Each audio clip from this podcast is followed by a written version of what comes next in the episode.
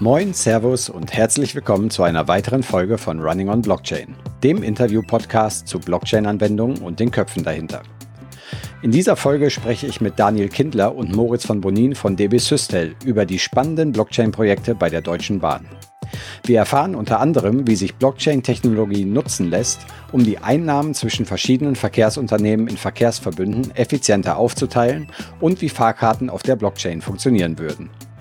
Außerdem sprechen wir darüber, welche Vorteile der Einsatz von Distributed Ledger Technologien im Bereich der Leit- und Sicherungstechnik hat, auf welche Weise Züge dezentral miteinander kommunizieren könnten und warum es bei der Eisenbahn auch schon vor dem Bitcoin White Paper Tokens gab. Viel Spaß beim Zuhören. Broadcasting Interview. Herzlich willkommen bei Running on Blockchain, Moritz und Daniel. Hi. Hallo Gregor. Ja, freut mich sehr, dass es heute geklappt hat und dass wir ein wenig über die Projekte von DB Systel im Bereich Distributed Ledger Technologien oder Blockchain äh, sprechen können. Ähm, wir wollen uns heute zwei Projekte etwas genauer anschauen. Bevor wir das aber tun, könnt ihr vielleicht einmal ganz kurz erzählen, was genau DB Systel eigentlich ist, denn die Deutsche Bahn kennt jeder, aber das Unternehmen DB Systel vielleicht nur 80 Prozent unserer Zuhörer. Äh, ja, kann ich gern was zu sagen. Äh, Moritz hier. Ähm, ich vermute, es kennen sogar weniger als 80 Prozent. Ähm, ähm, genau, weil äh, die DB Systel ist quasi der interne IT-Dienstleister für die äh, Deutsche Bahn, für alle Bereiche der Deutschen Bahn. Ähm, und äh, unsere Hauptaufgabe ähm, ist es eigentlich quasi den, den Weg hin zur Digitalisierung, ähm, quasi diesen, diesen Industriedinosaurier zu begleiten, ne? sich sozusagen zu transformieren und ähm, Digitalisierung zu lernen. Das heißt, ihr seid der interne oder der, der Deutsche Bahn ähm, Innovations- und IT-Dienstleister, wenn man es mal so zusammenfassen möchte. Ja, also Innovation, aber eben auch ganz klassische IT-Dienstleistung mit 4500 Leuten von Betriebsführung über Anwendungen, über sozusagen das äh, Rechnermanagement und so weiter. Mhm. Ja. Okay, wunderbar. Und was ist euer Hintergrund? Äh, welche Aufgaben habt ihr bei DB Systel? Vielleicht äh, du erstmal zuerst, äh, Moritz. Ähm, ja, also ich bin hier der äh, Head of äh, Blockchain and Distributed Ledger Solutions. Ähm, mhm. Der äh, sozusagen Daniel und ich und eine Truppe von ein paar anderen. Wir haben sozusagen quasi uns gegründet als ein Team, was sich ganz explizit den Auftrag hat, mit Blockchain zu beschäftigen, ähm, auf unsere Initiative ähm, hin. wir haben uns privat vor vor allem damit auseinandergesetzt und haben gesagt, naja, das hat einfach ein riesengroßes Potenzial ähm, bei der äh, DB sozusagen. Ähm, da sehen wir ganz viele sinnvolle Anwendungen, wie wir die Bahn digitalisieren können mit Hilfe von dieser Technologie. Und äh, so sind wir entstanden und äh, ja. Genau, zu mir ganz kurz, ähm, Daniel, Daniel Kindler. Ähm, ich bin seit circa zwei Jahren erst bei der DB Systel, äh, war vorher sehr lange bei der DB Cargo, das ist die Güterverkehrssparte der Deutschen Bahn ähm, und später dann bei der DB Netz AG in der Geschäftsentwicklung und äh, habe sozusagen meinen Fokus in Bezug auf Blockchain vor allem beim ähm, Thema Infrastruktur und Logistik.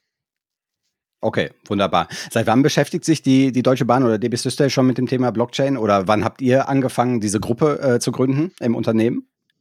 Wir haben angefangen, äh, ich glaube im Oktober 2016 haben wir angefangen, uns damit auseinanderzusetzen. Und ähm, dann muss das ja erstmal auch intern so ein bisschen reifen und man muss dann relativ viel Überzeugungsarbeit leisten. Und äh, sozusagen organisatorisch als so ein Team, äh, was sich auch wirklich 100 Prozent mit nichts anderem auseinandersetzt, sind wir seit so anderthalb Jahren unterwegs. Das heißt wirklich, ihr beschäftigt euch 100 Prozent eurer Zeit mit Blockchain und Distributed Ledger Technologien im Kontext der Deutschen Bahn.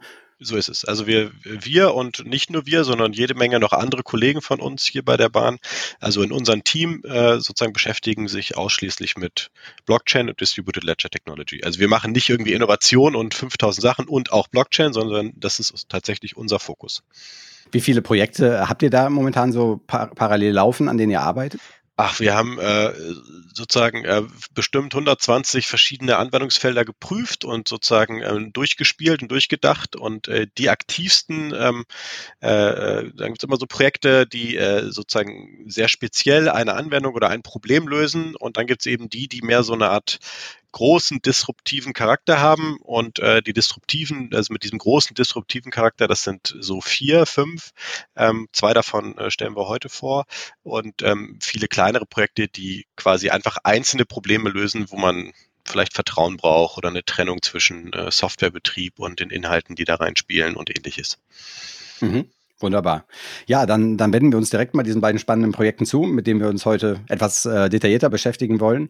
Ähm, das erste Projekt ist das äh, der Einnahmenaufteilung. Ähm, da vielleicht erstmal die ganz grundlegende Frage, was ist denn hier das Problem, beziehungsweise welche Einnahmen müssen denn überhaupt aufgeteilt werden, wenn ich mit der Deutschen Bahn reise?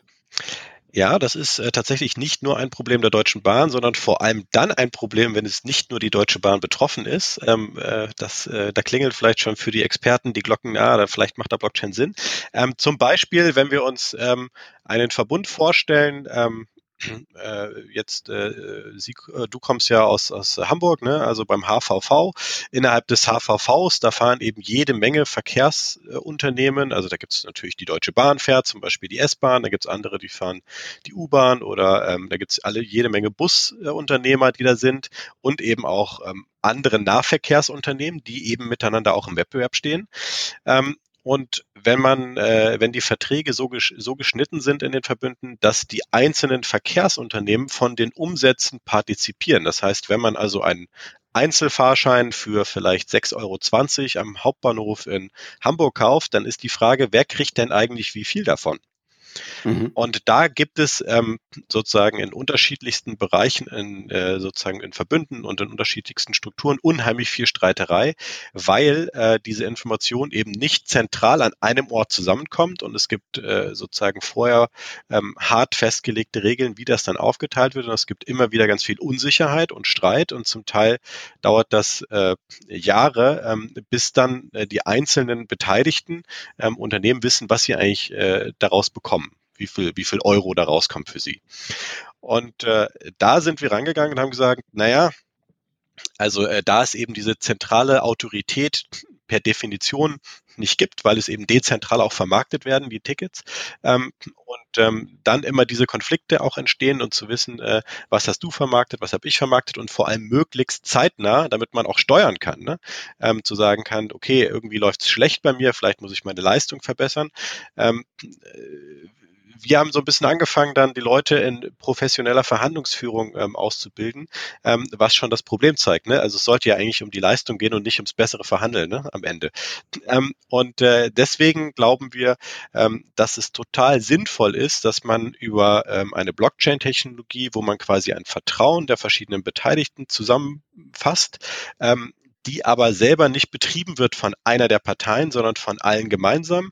Also jeder kann ein Node hosten und die Regeln, wie aufgeteilt werden, die übersetzt man eben in Smart Contracts, so dass wenn dann das Event eintritt, ähm, also eine Einnahme entsteht, Einzelfahrschein, ne, 6,50 Euro am Hauptbahnhof und dann ist ganz sofort klar, wie wird die aufgeteilt zwischen wem und alle Beteiligten sozusagen sehen, wie viel, wie sie davon partizipieren.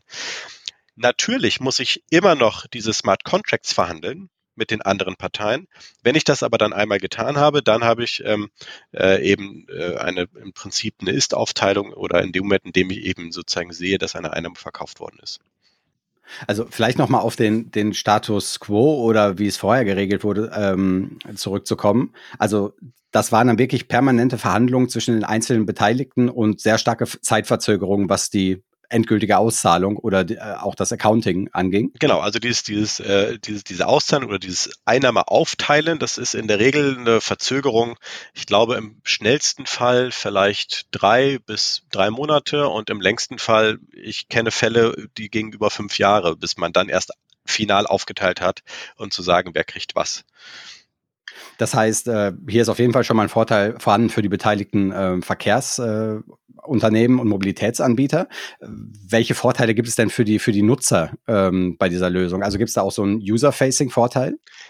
Also ja, ähm, äh, denn äh, wenn wir uns mal überlegen, ähm, ich, äh, also ich rede jetzt ja, habe jetzt das Beispiel genommen von der Einnahmeaufteilung innerhalb eines Verbundgebietes, also innerhalb eines der Verbundunternehmen. Ähm, üblicherweise sind zum Beispiel die Taxis nicht Teil eines Verbundes. Das heißt, wenn Sie äh, am Hauptbahnhof ähm, äh, in Hamburg aussteigen und Sie gehen zum Taxistand und Sie steigen in den Taxi ein und Sie würden sagen, also können Sie mich bitte nach Poppenbüttel fahren zum Flughafen und äh, und wie viel Geld sie sehen, also bekommen für diese Fahrt, das sehen sie meinetwegen in drei Monaten oder in fünf Jahren, ähm, dann wird der Taxifahrer sie sehr wahrscheinlich nicht mitnehmen.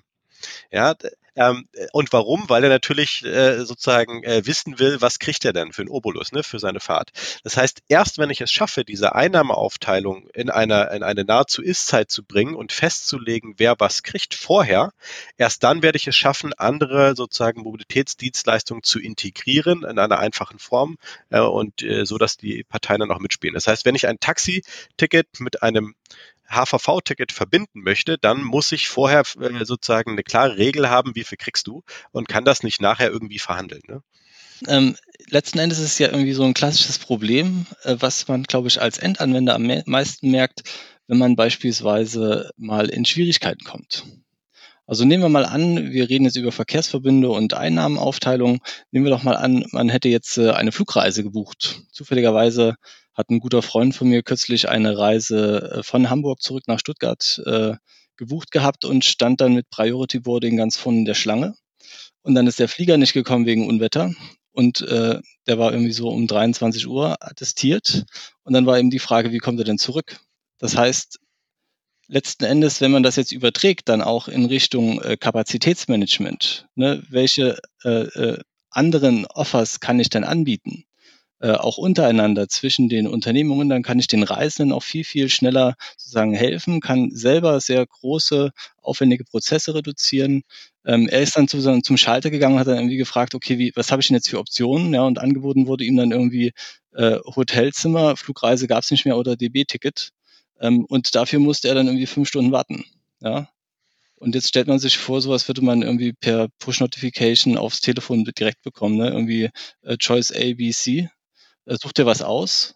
Ähm, und äh, in dem Moment, wo ich sozusagen dieses als Endkunde dann buche, wird dann automatisch sozusagen auch äh, der gemachte äh, Betrag entsprechend dem anderen Dienstleister zur Verfügung gestellt. Ja. Also im Sinne von, von Barauslage etc. Weil was braucht man denn? Man braucht irgendwie einen Voucher, den dann der Reisende wiederum beim äh, anderen Verkehrsunternehmen einlösen kann, damit er sozusagen nicht selber in Vorleistung treten muss. Also insofern ist es ein sehr, sehr äh, essentieller Baustein in der Transportkette. Okay, wunderbar. Das heißt, ähm, eigentlich werden hierdurch auch völlig neue, ähm, völlig neue Möglichkeiten der Herstellung von Kundenbeziehungen äh, möglich oder sagen wir mal Customer Care in diesem Fall, wenn es darum geht, irgendwas hat nicht geklappt und man möchte jetzt die bestmögliche Lösung äh, für den Kunden zur Verfügung stellen. Schauen wir uns mal das Technische an. Äh, habt ihr diese Lösung selber entwickelt oder habt ihr euch da mit einem Partner zusammengetan? Ja, wir haben uns in dem Fall äh, mit einem Partner zusammengetan, mit der IBM, ähm, weil wir, ähm, also erstens ähm, ist für diese Lösung, äh, sozusagen haben wir uns äh, entschieden für Hyperledger, ähm, weil Hyperledger äh, die, diese wunderbare Funktion der Channelbildung hat. Ähm, das heißt, dass ich, ähm, wenn ich eine, eine kombinierte Reise habe, äh, sagen wir mal zwischen einer Fluggesellschaft und einem Fernzug und einem Nahverkehrsverbund, dann will diese Fluggesellschaft nicht besonders gerne, dass eine andere Fluggesellschaft, die möglicherweise auch auf äh, sozusagen diese Lösung benutzt, genau sieht, was die denn eigentlich vermarktet und welche Ticketgrößen. Äh, das heißt, die wollen gerne diese Channel-Sicht haben. Ähm, und das Zweite ist, ähm, dass wir äh, unsere Architektur so aussieht, dass der Betrieb, also der Lösung, das heißt der einzelnen Nodes, ähm, neutral ist, also ähm, anwenderneutral. Das kann sowohl der Node kann gehostet sein, ähm, zum Beispiel bei IBM oder auch bei der äh, von uns, von DB Systel oder auch von von äh, Blockchain äh, as a Service äh, Lösung von Amazon oder von Azure, also von Microsoft. Ähm, also das ist ganz egal, weil eben die einzelnen Unternehmen oder die einzelnen Parteien heute ja schon Rahmenverträge oder Partnerschaften, IT-Partnerschaften mit einzelnen Service-Dienstleistern haben. Das heißt, das soll, muss neutral sein. Nur wenn es neutral ist, ähm, glauben wir, das hat überhaupt eine Chance, erst äh, sozusagen für die Parteien attraktiv zu sein. Weil sonst gebe ich ja wieder die IT weg, ne? Also gebe sie wieder zu jemand anderem. Das wollen wir ja nicht machen, sondern wir wollen wollen, dass alle beteiligten Parteien ähm, eben mit hosten können, also quasi den, den Softwarebetrieb sicherstellen. Die einzige Basis ist, dass alle die gleiche Versionierung ähm, Software laufen. Also es kann jetzt nicht einer Hyperledger 2.0 haben und der Rest hat 1.4. Ne, das würde ja nicht funktionieren. Aber äh, das ist sozusagen die einzige Basis. Und auf die, die Inhalte sind eben von dem Betrieb getrennt. Das heißt, auch sagen wir mal als Busunternehmer, der ich drei Busse fahre, ist es wahrscheinlich nicht, würde ich mich nicht entscheiden, einen eigenen Node zu hosten, sondern würde einfach äh, sozusagen das Netzwerk nutzen und würde halt nur Inhalte reinschieben. Das heißt sozusagen die Verkäufe reinschieben. Das heißt, Teilnehmer müssen nicht unbedingt Nodes äh, in diesem Blockchain-Netzwerk sein. Nee, sie müssen nicht Not sein und es macht auch wahrscheinlich für viele nicht Sinn. Vielleicht schließen sich ein paar zusammen und sagen, okay, ich als Verbund, äh, so zum Beispiel will gerne Note hosten und dann können alle anderen sozusagen ne, ähm, ähm, mit diesem, diesen, diesen Sichten, diese Sicht anschauen. Aber ähm, wir gehen davon aus, dass große ähm, Parteien, äh, die werden wahrscheinlich Interesse haben, sozusagen eigene Note zu hosten. Aber das genau. ist jedem selbst überlassen. Ne? Das ist das Schöne an Blockchain, dass ich das ja trennen kann. Ne? Also die, den Softwarebetrieb und die Inhalte. Die Inhalte, da natürlich so viele wie möglich Parteien, die mitspielen und äh, quasi ihre Mobilität mit anbieten. Ähm, aber betreiben müssen es eben nicht alle, nur die, die wollen. Gut, das äh, verringert natürlich äh, massiv die Eintrittsbarriere, nehme ich an, äh, für Partner, die in diesem Netzwerk teilnehmen möchten. Ähm, vielleicht noch einmal ganz technisch, du hast vorhin schon äh, paar Worte dazu gesagt. Wie funktioniert denn dann die Einnahmenaufteilung technisch genau? Also wie muss man sich das vorstellen? Äh, ein Smart Contract wird verhandelt zwischen welchen Parteien jeweils? Also der Smart Contract, äh, also das heißt die Einnahmeaufteilungslogik, wie viel kriegt wer von was, ähm, wird quasi äh, zwischen den Parteien verhandelt, beziehungsweise wenn es keine Verhandlung gibt, dann ist es einfach additiv, also mein Fahrschein plus dein Fahrschein. Und dann ist die Verhandlung relativ simpel. Ne? Ähm, und äh, dann wird äh, sozusagen, wenn dann ein Ereignis stattfindet, das heißt, es wird ein Ticket verkauft, wo zwei Parteien beteiligt sind, ähm, dann wird eben, kommt sofort die Information raus, okay, ähm, Partei A äh, steht 5 Euro zu, Partei B 15 Euro und verkauft mhm. wurde es aber von A, also entsteht eine Forderung. Ne? Sozusagen, bitte äh, überweise 15 Euro. Was wir nicht machen im aktuellen Stand, wir machen nicht diese quasi dann eine IBAN-Transaktion. Ähm, wir haben da ein bisschen Sorgen, dass wir dann Banklizenzen brauchen, das wollen wir nicht haben. Sondern uns geht es äh, sozusagen eine vertrauensvolle Information zu haben, welche Forderung hat wer an wen. Ne, das ist sozusagen am Ende der Output äh, für, die, für die Unternehmer am Ende. Genau. Und darauf können die natürlich dann auch kalkulieren und können die ihr Businessmodell sozusagen anpassen. Das heißt keine automatische Auszahlung sozusagen, aber die, die Buchhaltung im Endeffekt darüber, wem was zusteht. Ja. Äh, was genau ist denn in der Blockchain-Lösung gespeichert dann an Daten? Also On-Chain ist, ist der, die verschlüsselten äh, sozusagen äh, Transaktionen sind gespeichert äh, und natürlich die Smart Contracts, die liegen auch On-Chain. Ne? Und damit auch die Logik, äh, wie Tickets sind. Also äh, zum Beispiel, wenn ich Verbund habe, in dem ich äh, Waben habe, da muss ich natürlich diese Wabenlogik abbilden, weil das ja sozusagen das Preissystem abbildet. Ne? wenn ich aber eine ähm, Logik über Ringe habe, gibt es auch manchmal, ne? dann muss ich die Ringlogik haben. Und wenn die Logik ist, ähm, sozusagen ganz eigenes Tarifsystem, sitze scharf, ähm, je nach Auslastung, dann brauche ich quasi eine Schnittstelle an die API von der zum Beispiel der Fluggesellschaft. Jetzt kann man damit ja äh, die Einnahmen aufteilen zwischen den verschiedenen ähm, Mobilitätsanbietern. Nutzt ihr das Ganze auch für die Überprüfung von Tickets? Weil im Endeffekt müssten die Daten ja zu einem gewissen Teil zumindest in der Blockchain so gespeichert sein, dass das möglich äh, sein sollte. Ja, also in dem Moment, in dem ich die Tickets, äh, also mein quasi die Verkaufssysteme, an denen die Tickets, wo die Tickets verkauft werden, live auf die Chain reinspielen, liegt das Ticket dann live auch auf der Chain. Und wenn es live drauf liegt, dann kann ich kontrollieren gegen die Blockchain sozusagen sozusagen, ist dieses Ticket, was ich hier sehe, gültig? Also liegt es in der Chain oder ist es nicht gültig? Und auch diese Kontrolle ähm, äh, kann auch was aktivieren. Das heißt, wenn ich zum Beispiel ein Taxiticket sozusagen inklusive habe, dann kann der Taxifahrer ähm, äh, Moritz von Bonin zum Beispiel scannt dann das Ticket ein und würde dann quasi zugeordnet werden, okay, das wird dir ähm, ab, zugeordnet ne? und nicht einem anderen Taxifahrer, weil es sind ja häufig äh, eigene Unternehmer. Ähm, das heißt, auch diese Information der Kontrolle ähm, wird dann an das Ticket, an den Hashwert des Tickets sozusagen drangelegt. Ähm, aber äh, wenn ich äh, zum Teil, ich muss es eben schaffen, dass ich auch zum Beispiel manche Busse, äh, die verkaufen auch Tickets und sind aber gar nicht online und die würden dann erst End of Day ihr Ticket sozusagen reinspielen und dann kann ich das natürlich auch nur schwer kontrollieren. Das heißt, sobald es sozusagen ein echter digitaler Tarif ist, also ein E-Tarif, wie wir das nennen, dann äh, ist es äh, sozusagen ähm, live und wenn es live ist, dann kann ich es natürlich auch dagegen kontrollieren. Und wo steht ihr mit dem Projekt? Also wird dieses bereits live genutzt oder ist das noch in der Proof of Concept Phase? Genau, der Proof of Concept ist abgeschlossen. Äh, wir haben das äh, vor, ich glaube, bei der, als es die Cebit noch gab, also ungefähr gefühlt vor äh, einem Jahr oder einem so. Jahr, ja, genau. genau. da, äh, da haben wir das äh, zum Beispiel äh, auch schon vorgestellt, äh, also die reale Applikation, mit der man die Tickets kauft und die Einnahmeaufteilung zwischen verschiedenen Parteien und auch dann die Kontrolle, also sozusagen die Abfrage gegen die Blockchain. Ähm, aber es waren sozusagen keine Tickets, die echte Gültigkeit haben. Ähm, äh, und äh, da sind wir gerade dabei, quasi in diesen operativen äh, sozusagen Modus reinzukommen. Aber wir sind äh, sozusagen, ne, also der, der Prototyp äh, ähm, zur, zur, zum Live-Betrieb, äh, da arbeiten wir gerade dran. Wie ist da so die Resonanz, wenn ihr auf Partner zugeht, also andere Verkehrsbetriebe und denen sagt, wir haben hier eine Blockchain-Lösung entwickelt, äh, die bietet folgende Vorteile für euch? Also ähm, auf was für äh, trefft ihr da auf Gegenliebe? Wie, wie ist das? Ähm, also wir, wir merken, dass äh, ich glaube, mit keinem, mit dem wir gesprochen haben bisher im Bereich Mobilität, der sagt sozusagen, das Problem ist nicht da. Also das Problem, was wir lösen wollen, existiert nicht. Äh, da sind sich alle einig. Ähm, aber ähm, das, äh, die größte Herausforderung ist natürlich, dass wenn ich äh, regional, ich nenne es mal, ähm, sehr mächtig bin oder der, König vor Ort bin, dann überlege ich mir, ob ich auf eine dezentrale Lösung gehe, wo ich ein Stück weit auch den Einfluss verliere. Ne? Wenn die Alternative ist, ich sammle alles bei mir zusammen. Wir, wir sagen immer, ähm, also es gibt drei Lösungen, drei Möglichkeiten, wie man sowas organisiert. Ja, die erste Möglichkeit ist, wir machen das wie in Norwegen. In Norwegen gibt es ein Gesetz, dass alle, die irgendwie Nahverkehr machen wollen, müssen an eine zentrale Datenbank des Staates äh, sozusagen alle Verkaufsdaten, also Angebote schieben und von da aus abverkaufen. Das heißt, die organisieren das staatlich.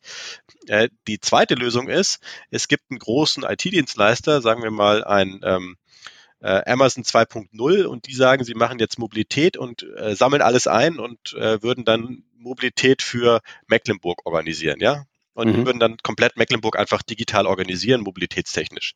Ähm, und die dritte Möglichkeit ist, äh, man schafft quasi die, das, was die anderen beiden als Service mitbringen, nämlich dass alle Mobilitätsdienstleistungen an einem Ort digital zusammenkommen, aber eben in einer dezentralen Welt, die nicht von einer Partei äh, gemacht wird, sondern von allen gemeinsam gemacht wird.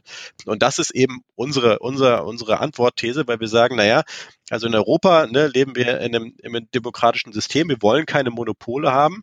Ähm, und wie willst du sonst quasi ein Amazon der Mobilität bauen, ähm, ohne dass du eben einen mächtigen Amazon sozusagen Diktator die reinholst, ja? Ähm, und dann fällt uns nur die Lösung ein, das eben zu dezentralisieren und deswegen mit einer Blockchain-Lösung zu machen. Also wenn, wenn jemand eine bessere Idee hat, ähm, highly welcome. Wir wollen das Problem lösen. Ne? Und wir wissen halt nicht, wie man das besser lösen kann als mit, mit dieser Technologie. Ich meine, äh, gerade bei so einem ähm, äh, fragmentierten, äh, bei so einer fragmentierten Landschaft an unterschiedlichen Anbietern bietet es sich natürlich auch an. Ne? Ähm, also dafür ist, sind Blockchain und Distributed Ledger Technologien natürlich auch gemacht im Endeffekt. Ja, und man darf ja nicht vergessen, also diese Landschaft ist ja ist ja ein enormer Wettbewerb. Ne? Das heißt, also der ist ja auch gewollt. Der Marktanteil früher der Bahn im Nahverkehr war irgendwie, weiß ich nicht, 100 Prozent. Mittlerweile ist er vielleicht noch bei 70 Prozent und der geht weiter zurück und das ist politisch gewollt. Das heißt aber, dass es immer mehr Spieler reinkommen ähm, und die alle auf die gleichen äh, sozusagen ähm, Routen oder die gleichen Angebote sozusagen für kämpfen. Ne? Ähm, und äh, dieser Wettbewerb, der führt natürlich dazu, dass, dass es äh, unheimlich schwierig wird, das sonst zu vereinigen, wenn einer, einer das sozusagen alles einsammeln sollte. Wenn ihr so zusammenfassen müsstet, was, was ist so für euch die große Vision ähm, dieser Lösung oder ähm, dessen, was man damit machen kann? Also ich glaube, ähm, in, in, in Zukunft würde, würde man sich wünschen, wenn man diese ganzen Services, die rund sich um Mobilität bewegen, auf einer Plattform sozusagen, also im Backend sich zusammenfinden, dass, dass jeder einzelne Dienstleister weiterhin natürlich seine Kunden ähm, äh, sozusagen bedienen kann. Und übrigens ganz wichtig, auch das Routing wäre nie auf der Plattform, weil Routing ist eben nie neutral. Ne? Und diese Plattform muss so neutral wie irgend möglich sein.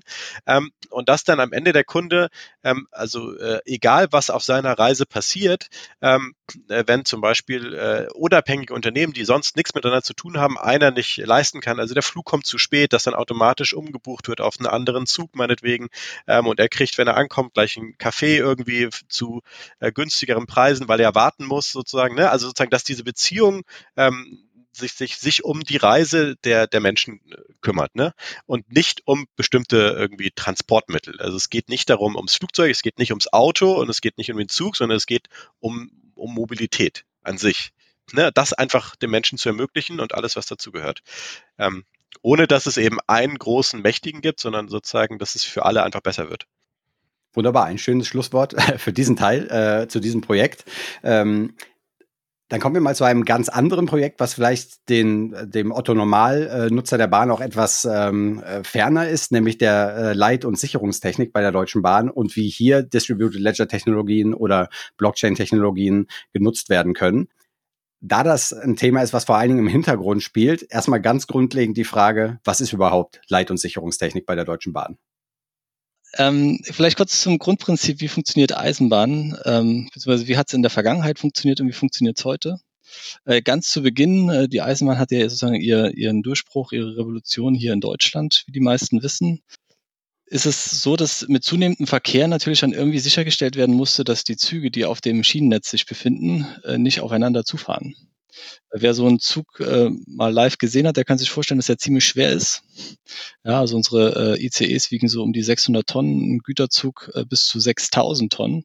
Ähm, und wenn so ein Zug sich mit hohen Geschwindigkeiten bewegt, dann habe ich Bremswege von äh, mehreren hundert Metern bis hin zu Kilometern Länge bei einem Güterzug, der da ja, mit entsprechender Geschwindigkeit unterwegs ist. Und da kann man sich dann vorstellen, okay, einen Kilometer weit um die Kurve gucken kann niemand, also muss irgendwie sichergestellt werden, dass derjenige, der im Fahrführerstand steht und sitzt, äh, sozusagen nicht auf einen anderen Zug auffährt.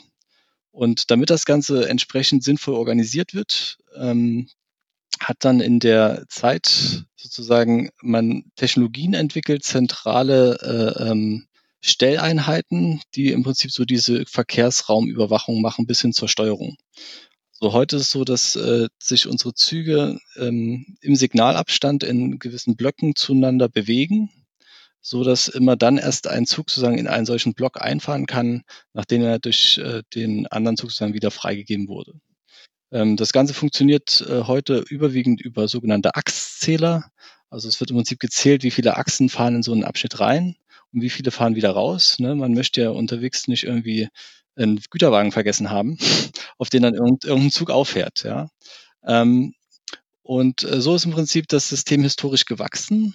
Äh, ganz zu Beginn, als wir noch nicht so technisiert waren, gab es äh, eine Variante, die nannte sich Staffelstab. Da hatte ich im Prinzip noch nicht diese zentrale Steuerungsinstanz, sondern dann war eher schon noch dieser Peer-to-Peer-Gedanke.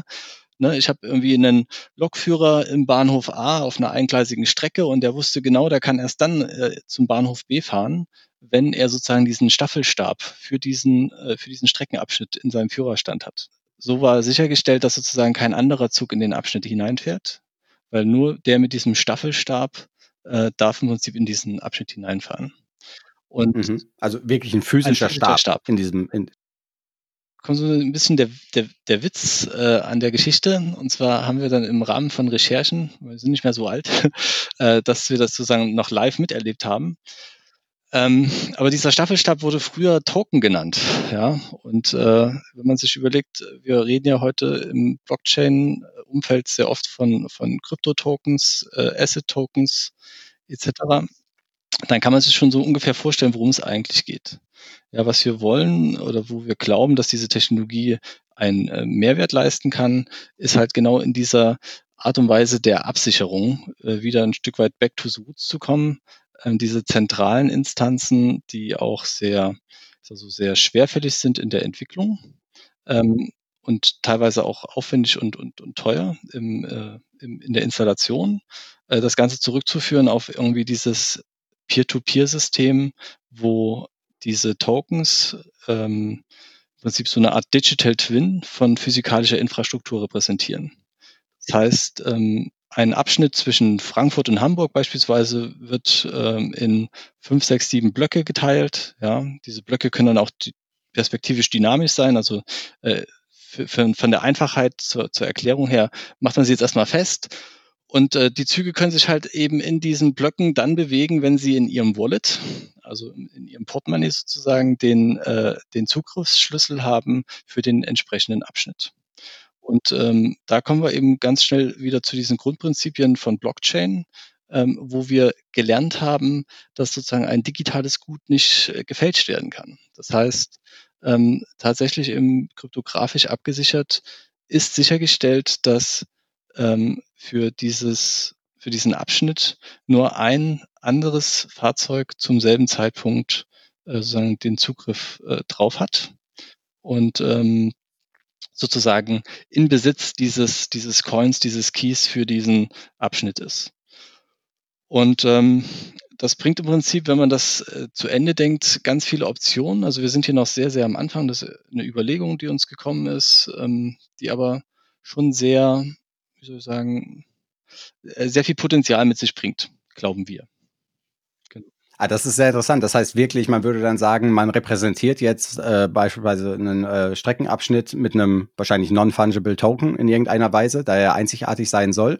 Und dann ist es wirklich eine Transaktion zwischen Teilnehmern ähm, an der Blockchain, zwei Zügen beispielsweise, die sich äh, den Zugriff auf diesen, diesen Abschnitt übergeben. Also wirklich eine, eine Token-Transaktion im genau. Endeffekt. Genau. Also was, was wir uns vorstellen, ist im Prinzip ähm, so eine Art Ökosystem, was entsteht, wo ich zum einen natürlich sicherstellen kann, dass die äh, Teilnehmer untereinander äh, sich die Infrastruktur aufteilen, weil die ist ja sozusagen einmalig.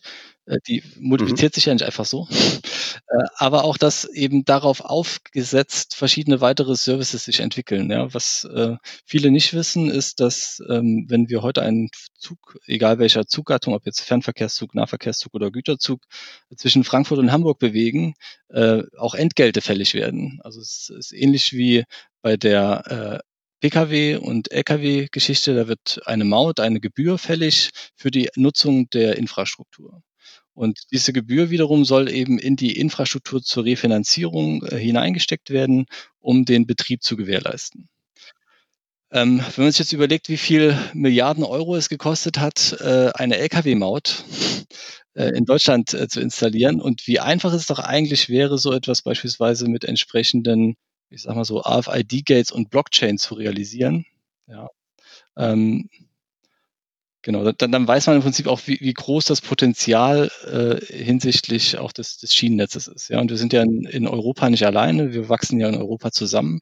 Und auch hier tun wir uns schwer, äh, ein Stück weit dieses Konstrukt zwischen Bereitstellen der Infrastruktur, das ist auch eine, eine Hoheitsaufgabe des Staates im Grundgesetz verankert, und dem Betrieb der Infrastruktur. Da gibt es auch immer wieder ähm, wie sagen wir so, politische Statements im Sinne von Trennung Netz und Betrieb. Ähm, das im Prinzip entsprechend zu organisieren. Ja, und ähm, wir haben uns einfach überlegt, wie machen es denn andere Verkehrsmodi? Wie macht es beispielsweise irgendwie das Auto in der Zukunft, vernetztes Fahren, äh, Edge Computing etc. Und äh, auch da stellen wir zumindest Stand heute fest, dass es da sehr stark in, in Richtung Dezentralität geht, in Autonomie, eben äh, Intelligenz im Fahrzeug und äh, die Infrastruktur relativ, äh, ähm, wie sagen wir so, dumm beziehungsweise digitalisiert ähm, habe jetzt irgendwas gelesen von wegen, dass VW auch in Richtung äh, Parkhäuser und Reservierungssysteme eben auch über solche non-fungible Tokens äh, beispielsweise nachdenkt. Ja. Und ähm, es gibt sogenannte Betriebszeiten, also man kann auch nicht als Zug einfach so losfahren. Gerade im Güterverkehr gibt es durchaus auch eben sogenannte Spotverkehre. Also nehmen wir an, beispielsweise Kali und Salz ist einer, der im Winter sehr gefragt wird, so nach dem Motto, jetzt brauchen wir Steusalz oder ähm, keine Ahnung, jetzt im Sommer, äh, wir brauchen Düngemittel, ja.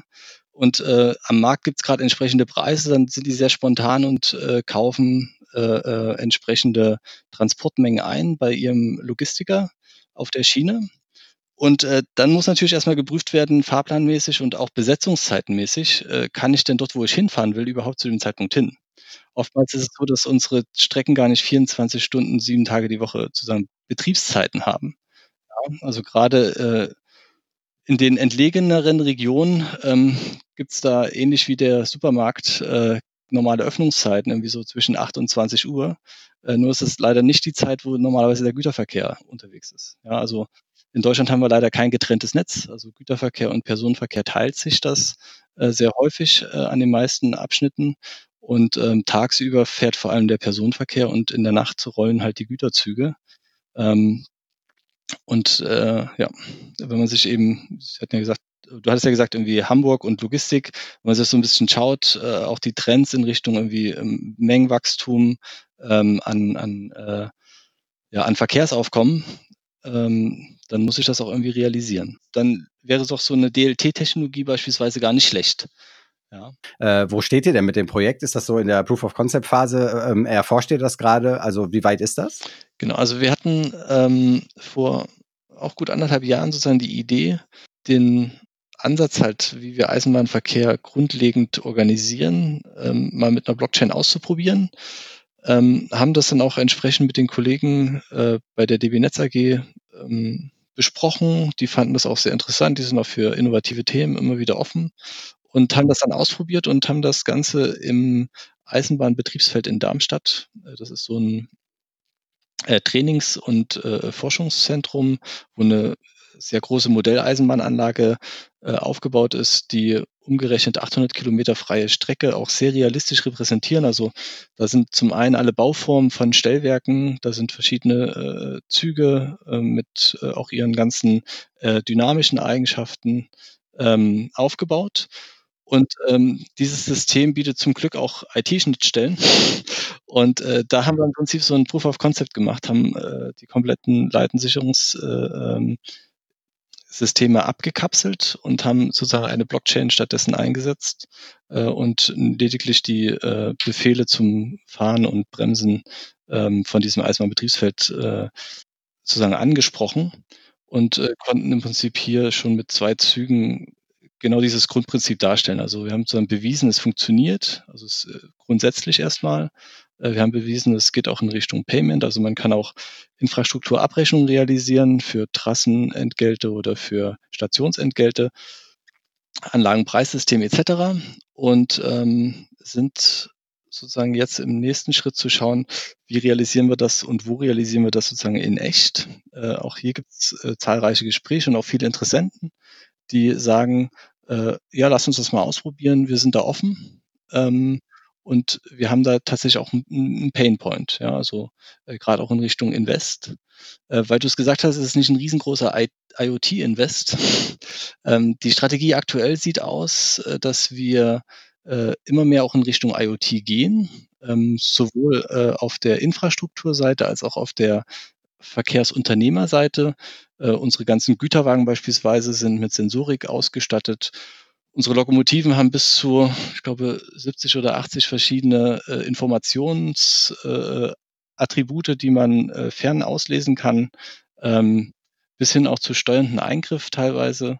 Und in der Zukunft denkt man halt darüber nach, mit äh, 5G äh, Positionserkennung, im Prinzip diese Blöcke, von denen ich anfangs erzählt habe, äh, zwischen Frankfurt und, und, und Hamburg, diese halt noch weiter zu dynamisieren, dass man tatsächlich dann eben auch in einem Raumabstand zueinander ähm, bis hin zu Platooning, man hört das so ein bisschen von den LKWs, ähm, äh, im Prinzip Züge zu, zu verdichten, auch in der Zugfolge und äh, eben über kontinuierlichen Signalfluss. Im Moment ist das alles sehr statisch aufgesetzt und so 1-0 und äh, nicht so dynamisch, äh, auch wegen Sicherheitsprinzipien. Also ein wichtiger Punkt ist natürlich irgendwie auch äh, ja, das Thema Sicherheit, aber da komme ich gleich noch zu, ähm, dass äh, eben mit 5G und aber auch dieser äh, Ansteuerung von beispielsweise den Stellelementen, da reden wir von Weichen, da reden wir von Bahnübergängen, dass die alle mit IoT sozusagen verbunden sind. Die bekommen alle einen IP-Anschluss.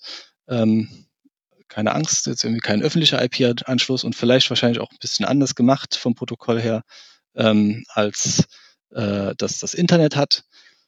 Aber so, dass man im Prinzip wirklich ähm, eben mit diesen Komponenten kommunizieren kann. Und zwar nicht wie heute irgendwie, da liegt dann eine Spannung drauf oder nicht, sondern eben eben in Richtung irgendwie, ich schicke ein digitales Signal hin und bekomme auch ein Signal zurück äh, im Sinne von, äh, ja, ich wurde auch umgestellt, ich habe die Endlage beispielsweise bei einer Weiche erreicht und äh, der Fahrweg ist jetzt abgesichert.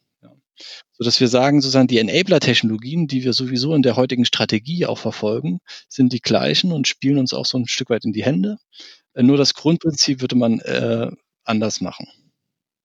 Das heißt, ähm, das ist sozusagen, also die, die Hardware-Komponente äh, ist zum gewissen Maße schon eingeplant äh, und dann geht's um die Organisation. Genau, also so, so ist es, ja. Also es gibt dazu auch aktuelle Studien äh, von äh, McKinsey beispielsweise im Auftrag des äh, Bundesministeriums für Verkehr und digitale Infrastruktur ähm, hinsichtlich der Ausrüstung mit äh, der neuen europäischen Zugsicherungstechnik, ähm, wo dann eben auch entsprechende Anbindungs- und Komponentenkosten ähm, schon bereits berücksichtigt sind. Wolltest du noch was, du wolltest noch was zu Sicherheit Genau, ja, ja, äh, äh, oder? Weil, wieso Blockchain? Ne? Also ein ganz großer Punkt, äh, den wir immer wieder haben und den auch äh, die Entwickler äh, der heutigen Stellwerke haben, ist natürlich, wenn ich irgendwo ein Signal hinsende, dann muss ich auch äh, sicherstellen, sozusagen, dass das Signal zum einen angekommen ist und auch richtig verstanden wurde und auch richtig umgesetzt wurde. Ich muss dann auch das Rücksignal haben, dass alles so ist. Ähm, Im Eisenbahnwesen haben wir sehr hohe Sicherheitsstandards. Und äh, auch hier glauben wir, dass das Blockchain-Protokoll da durchaus eben äh, unterstützen kann, äh, einfach von der Art und Weise, wie es gemacht ist und der Kryptographie äh, dahinter. Äh, eben genau diese sichere Kommunikation mit den einzelnen Komponenten und Elementen äh, zu realisieren. Mhm.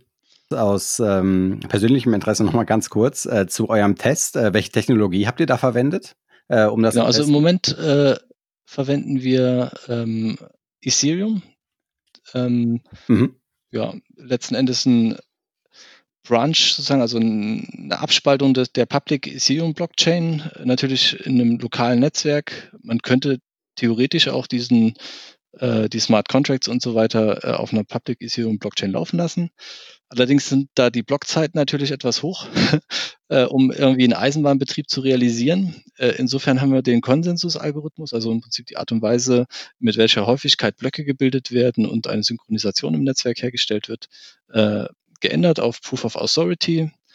Perspektivisch, äh, ehrlicherweise, äh, prüfen wir gerade weitere Technologien, die auch mehr in Richtung Distributed Ledger gehen, äh, weniger in Richtung Blockchain. Da reden wir äh, beispielsweise über Hashgraph, Hedera, ähm, die unter anderem auch die Asynchronisation äh, beherrschen. Also im Sinne von äh, eine Ethereum-Blockchain oder eine Bitcoin-Blockchain hat äh, ein Problem, wenn irgendwie alle Unterseekabel nach Neuseeland getrennt werden würden. Äh, in Neuseeland sich dann sozusagen ein Fork entwickelt, äh, der dann irgendwann mal nicht mehr synchronisiert werden kann mit dem Rest des Netzwerks. Und wenn sowas natürlich passiert, irgendwie im Eisenbahnbetrieb bei fahrenden Zügen, äh, da hätten wir natürlich ein Thema. Deswegen ist das natürlich eins der Themen, womit man sich auch beschäftigen muss. Und äh, da gibt es aber auch auf der anderen Seite sehr spannende Technologien, die da, die da zum einen eine Ethereum Virtual Machine im Sinne von die Skripte, die wir geschrieben haben, können wir weiterlaufen lassen, äh, mit sich bringen. Zum anderen aber auch vom Konsensusalgorithmus äh, Transaktionszeiten und äh, Geschwindigkeiten erlauben, die äh, ja, das Kernproblem auch in einer skalierten Welt sozusagen lösen. Vielleicht äh, einfach mal als Einschätzung. Ähm, also ich kenne mich, äh, kenn mich ähm, nicht sonderlich gut aus ähm, im Bereich Eisenbahn, aber das sind natürlich äh, hohe Investitionen und ihr habt gesagt, das ist schon in eurer Roadmap drin, ähm, der ganze IoT-Teil. Aber äh, wenn das jetzt umgesetzt wird oder erste Tests passieren, ähm, äh, basierend auf Blockchain im Bereich der Leit- und Sicherungstechnik, was, was würdest du sagen, ist da so ein Zeithorizont? Oh, also ähm, wir haben uns mal angeschaut, wie das Ganze ähm, bei sogenannten digitalen Stellwerken passiert. Ähm, man hat zuerst irgendwie eine, äh, eine Referenzimplementierung, das ist das, wo wir jetzt gerade dran sind, ähm, wo wir sagen, okay, wir bauen das mal sozusagen in einem, so in einem, auf einem Streckennetz ein mit einer nicht so hohen Komplexität und äh, schauen, wie das System sich verhält. Äh, dann würde man im nächsten Schritt in Richtung Pilotierung gehen. Ähm, das heißt dann irgendwie schon eine höhere Komplexität, dann auch, keine Ahnung, vielleicht auch ein Gesamtnetz äh, vom Volumen irgendwie so 80, 90 Kilometer äh, Streckenlänge und auch mehrere Fahrzeuge, vielleicht auch mit mehreren Beteiligten als mal ein Verkehrsunternehmen. Und je nachdem, wie dann im Prinzip diese Quality Gates dann auch durchlaufen äh, werden, im Sinne von macht Sinn, Potenziale werden sich bestätigen, ähm, Probleme können gelöst werden, könnte man dann im nächsten Schritt dann auch über einen Gesamtrollout nachdenken. Ähm, vom Zeithorizont, also wir glauben, dass wir so eine Referenzimplementierung innerhalb von ein bis zwei Jahren äh, durchaus implementieren können. Und äh, dann das Thema Skalierung sollte eigentlich schneller gehen. Äh, also zumindest der Software-Teil. Ich glaube, der, die größte Herausforderung ähm, ist tatsächlich immer dann das Thema baulich. Ja, wir sehen das ja, ähm, ich sage mal so vergleichbar an anderen Großprojekten, wenn dann irgendwie neue Signaltechnik oder äh, neue Flughäfen oder äh, Tiefbahnhöfe gebaut werden. ja, ähm, ich glaube, das, das größte Problem ist tatsächlich der bauliche Teil und äh, da schneller zu werden. Ähm, bei der Software, glaube ich, ist es relativ schnell gemacht. Also Bauchgefühl, ja. Die zu skalieren und entsprechend auf neue äh, Parameter einzustellen ja, wir, wir lassen uns, äh, wir lassen uns überraschen. Äh, gespannt auf jeden Fall ein äh, sehr, sehr äh, spannendes Projekt, also beide Projekte. Ähm, und ich finde, äh, das zeigt auch einfach, man bekommt häufig von, von Blockchain-Technologie nicht so viel mit oder es wird halt immer noch sehr viel über Kryptowährungen gesprochen. Aber gerade so im Bereich Prozessinnovation und teilweise auch im Bereich Geschäftsmodellinnovation, ja, sind solches halt die Projekte, die zeigen, ähm, welches Potenzial eigentlich hinter der Technologie liegt, finde ja. ich. Ich hatte heute Morgen am Fahrstuhl ehrlicherweise ein sehr spannendes äh, Gespräch. Da hat jemand gesagt, na, man kann so weitermachen wie auch in der Kohle. Ja? äh, also äh, hoffen, dass sich sozusagen äh, das System auch von alleine weiterträgt. Ähm, ich glaube, man muss einfach schauen, äh, inwiefern solche Technologien ähm, unterstützen können. Muss auch offen sein. Ja, ähm, will es nicht ausschließen, dass das Ganze auch vielleicht nach hinten losgeht und äh, nicht äh, zum Erfolg führt. Ähm, dann hätte man allerdings äh, dennoch sozusagen gelernt, äh, sich in die Domäne eingearbeitet und wie gesagt, die Enabler-Technologien im Sinne von irgendwie Lokalisierung über 5G, Positionserkennung, GNSS etc. Äh, und ähm, auch IoT, ähm, die werden, glaube ich, bleiben, die werden uns begleiten, egal mit welcher, sagen wir Datenbanktechnologie man sozusagen den, die Synchronisation der Belegung realisiert. Äh, ich glaube, was, was nochmal ganz wichtig ist bei, bei diesem Projekt, ähm, da sind wir ja so vorgegangen, dass wir gesagt haben, wie würde eigentlich, wenn jetzt ein äh, Elon Musk sozusagen ne, nach Deutschland kommen würde, würde geschenkt kriegen die gesamte Eisenbahninfrastruktur, wie würde der das dann eigentlich organisieren? Bestimmt nicht so, wie wir das heute machen. Ne? Also der würde irgendwie nicht äh, Tausende von Menschen einstellen und auf irgendwelche Stellwerke setzen, sondern würde das natürlich digital lösen. Ne? Und dann haben wir gesagt, na, wenn ich das digital löse, wie, wie kann ich denn dann sozusagen ähm, sicherstellen, dass ich zum Beispiel äh, jede Transaktion, also jede Stellbewegung, die da draußen passiert, auch dokumentiert habe? Ohne mhm. dass ich das in der sozusagen zentral auch wieder verändern kann, ne, in einer zentralen Datenbank. Naja, das bietet halt Blockchain, ne? Diese, das bringt es halt mit on board, ne, diese Dokumentation. Wie kann ich denn sicherstellen in so einem digitalen Layer, dass alle immer die gleiche Sicht auf eine Wahrheit haben, wo gerade welche Infrastruktur genutzt wird? Naja, bietet sich an, ne? Blockchain bieten, bringt das sozusagen mit. Und so sind wir dann quasi äh, bei, äh, auf die Blockchain-Technologie gegangen und nicht im Sinne von, äh, also wir, wir, wissen, was Blockchain ist und lass uns mal gucken, was man damit machen kann, ne? sondern sozusagen, wenn ich so ein System äh, neu denken würde, wie würde ich das dann organisieren? Und dann sagen, naja, macht das nicht Sinn? Lass uns das mal ausprobieren. Technisch, ja, funktioniert im Prinzip und jetzt muss man halt den, diesen Schritt gehen. Ähm, ich meine, wir haben ja eine, eine, eine Aufsichtsbehörde, das Eisenbahnbundesamt, was nichts anderes tut, als zu gucken, ob das, was wir tun, legal ist. Natürlich muss man das ausprobieren in der Realität und mit denen diskutieren und sagen, naja, ist das nicht eine Alternative, die genauso sicher ist oder sogar sicherer? Und das sind halt ne, Schritte, die sozusagen die zeitliche Implementierung deutlich beeinflussen werden können. Aber man kann wahrscheinlich festhalten, also wenn das realisiert wird, dann ist es wahrscheinlich einer der äh, Blockchain-Anwendungsfälle, äh, ich sag mal in Europa wahrscheinlich, äh, der den größten Impact hat und der wahrscheinlich auch einer der größten ist. Das würde ich auch so sehen. Ähm, vor allem ist ja, ist, ist sozusagen das Schöne wäre daran, dass ich ja Software muss ich ja nur einmal entwickeln und einmal lernen lassen und einmal die Regeln sozusagen verstehen, ne? sozusagen abprogrammieren. Ähm, und äh, äh sozusagen Stellwerkstechnik müsste ich, muss ich halt sonst äh, ständig neu bauen. Und wenn ich die letzte Stellwerk neu gebaut habe, dann fange ich beim ersten wieder an. Ähm, oder ein bisschen später. Ne? Ähm, und äh, das ist, das kann ich natürlich konstant auch aktuell halten, ne? ein Software-Layer, den ich da implementiere und eben nicht ein fest verbautes Stellwerk. Also es bringt schon viele, viele Vorteile, aber es dreht eben das Selbstverständnis, äh, wie wir Eisenbahn verstehen, doch ganz schön auf den Kopf. Ja, daher eine disruptive Technologie. Ähm, wenn man mehr über eure Arbeit erfahren möchte, ähm, wo kann man das am besten tun? Also über die beiden Projekte, aber vielleicht auch über andere Blockchain-Projekte bei DB Systel? Ähm, grundsätzlich über unsere Webseite ähm, sozusagen auf dbsystel.de ähm, äh, ähm, oder .com, glaube ich. Äh, da gibt es eine Unterkategorie Blockchain und da, find, da stellen wir uns auch vor ähm, und da kann man dann Kontakt auch auf uns auf, sozusagen aufnehmen. Ansonsten äh, gilt Blockchain at deutschebahn.com. Das geht zum Beispiel an mich und an den Daniel oder an Daniel und mich und sonst das Team. Mhm. Genau, ein weiterer Link wäre auch äh, deutschebahn.com slash Blockchain. Da kommt man auch auf unsere Website. Und auf Twitter bei dw-blockchain. Also die-blockchain. Alles klar, wunderbar. Ähm, Daniel Moritz äh, hat mich wirklich sehr gefreut. Sehr spannende Projekte. Ich wünsche euch viel Erfolg äh, mit den beiden Projekten für die Zukunft. Also hoffe, dass sich die äh, auch äh, in größerem Maße äh, realisieren lassen. Und äh, ja, danke für eure Zeit bei Running mhm. on Blockchain. Vielen Dank fürs Interview. Danke dir, Gregor. Tschüss. Ciao. Interview confirmed. Vielen Dank fürs Zuhören. Wenn euch diese Folge von Running on Blockchain gefallen hat, hinterlasst uns doch bitte eine positive Bewertung bei iTunes, damit auch andere unseren Podcast leicht finden können. Und falls ihr spannende Blockchain-Projekte aus Deutschland, Österreich und der Schweiz kennt, von denen ihr sagt, die sollten wir auf jeden Fall einmal interviewen, dann schreibt uns einfach eine kurze E-Mail an kontakt at runningonblockchain.com. Bis zur nächsten Folge von Running on Blockchain.